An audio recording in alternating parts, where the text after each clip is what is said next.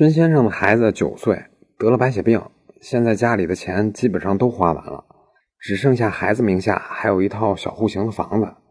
现在孙先生来到不动产登记中心问，能不能把这个房子给卖了？不动产登记中心的工作人员说，如果卖未成年人名下的房子，必须先办理公证。于是孙先生来到公证处咨询能否办理公证，以便卖了房子筹钱看病。答案是可以，因为我国法律规定，父母为了未成年子女的利益，可以处分其财产。也就是说，孙先生给孩子看病，即使手里现在还有钱。也可以先卖掉孩子名下的房子，因为这是为了孩子的利益。不过，在用钱给孩子买房子之前，不妨先看看有没有给孩子买一份足额的保险。以上就是今天的音频，供您参考。